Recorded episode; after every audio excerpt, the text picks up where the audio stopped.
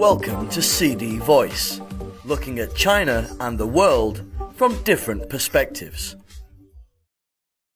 At the entrance of a banquet hall of Filoli Estate, a country house south of San Francisco, California, US President Joe Biden was busy swiping his cell phone, apparently looking for something.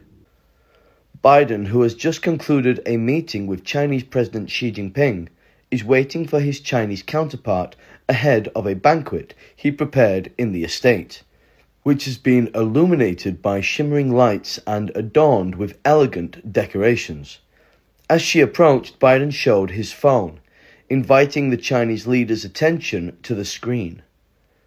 Do you know this young man? he asked. Yes, that was me 38 years ago, said Xi, with a knowing smile. The image displayed on Biden's phone was a photo Xi took in 1985 when he was on his maiden trip to the United States. San Francisco was the first stop of Xi's trip.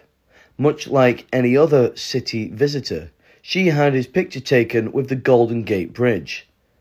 At that time, Xi, in his early 30s, was a county leader of Zhengding in China's northern province of Hebei.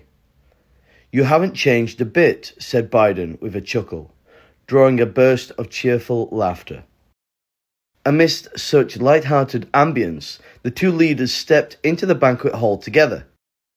Xi is on a visit to San Francisco from November 14th to 17th for a China US summit and the 30th Asia Pacific Economic Cooperation APEC Economic Leaders Meeting.